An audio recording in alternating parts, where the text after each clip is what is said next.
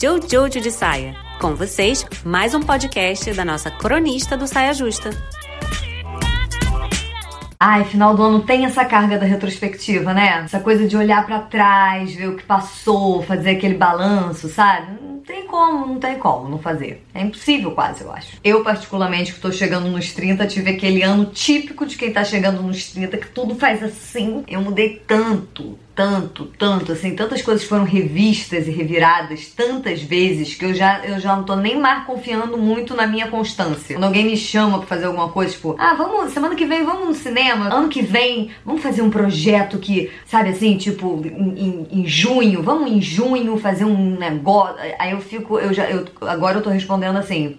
Então, a Júlia do presente acha uma ótima ideia a gente no cinema semana que vem. Mas eu não conheço a Júlia do futuro, não posso responder por ela. Eu, te, eu tenho feito pouca. Eu tenho. Eu, tem sido difícil planejar as coisas pensando bem. Mas aí, na verdade, o que eu queria falar é o seguinte: eu não entendo muito. Na verdade, eu até entendo, mas assim, eu não, eu não consigo. Eu não acho. Não acho esperta essa, essa, esse nervoso que a gente tem com mudança. Eu não consigo entender o sentido disso. Que eu não sei se vocês repararam, mas uma das grandes fontes de frustração da vida, assim, é querer eternizar a coisa que, que, que, que por princípio básico vai mudar. A gente tem essa mania de fazer, a gente valoriza coisas que duram. Se não dura, não tem valor. Se dura, tem valor. Um, namoro de um ano não, não, tem tanto valor quanto um casamento de 50.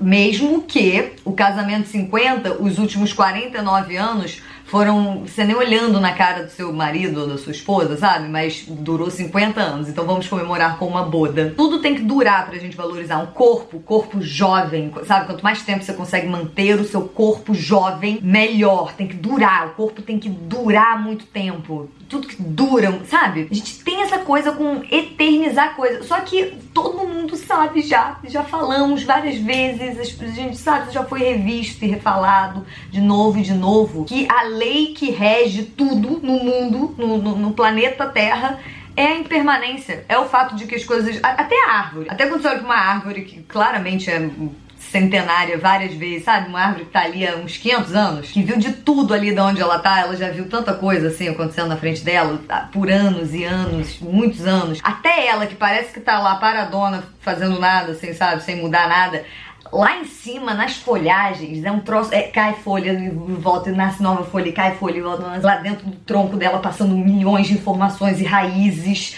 mas ela tá lá assim. Entendeu? Uma luta para eternizar coisas num mundo em que a lei que rege é a lei da impermanência. Não tem como não ficar frustrado com isso. Então eu fico achando que querer congelar uma vida que é baseada em movimento, sabe? Eu acho meio onda errada. Então, o meu desejo para esse ano que vem, para todas aí que estão aí, não sei, assistindo isso aí, é que tudo mude o tempo todo, a todo instante, que você fique relaxada com essa ideia de que as coisas vão mudar e que você vai mudar e que tudo à sua volta vai mudar todas as horas do tempo todo. E que tudo bem, entendeu? Tudo bem. Ou tem um jeito ótimo também de fazer resolução que uma amiga minha muito sábia me ensinou uma vez, que é você fazer uma resolução uma única resolução e fácil, que aí você já resolve e, e, e tem um ano inteiro para deixar as coisas fluírem como tiver que fluir, entendeu? Essa minha amiga, por exemplo, a a resolução dela teve um ano que foi fazer arroz soltinho, aprender a fazer arroz bem soltinho. Em uma semana ela resolveu. É bom também esse jeito.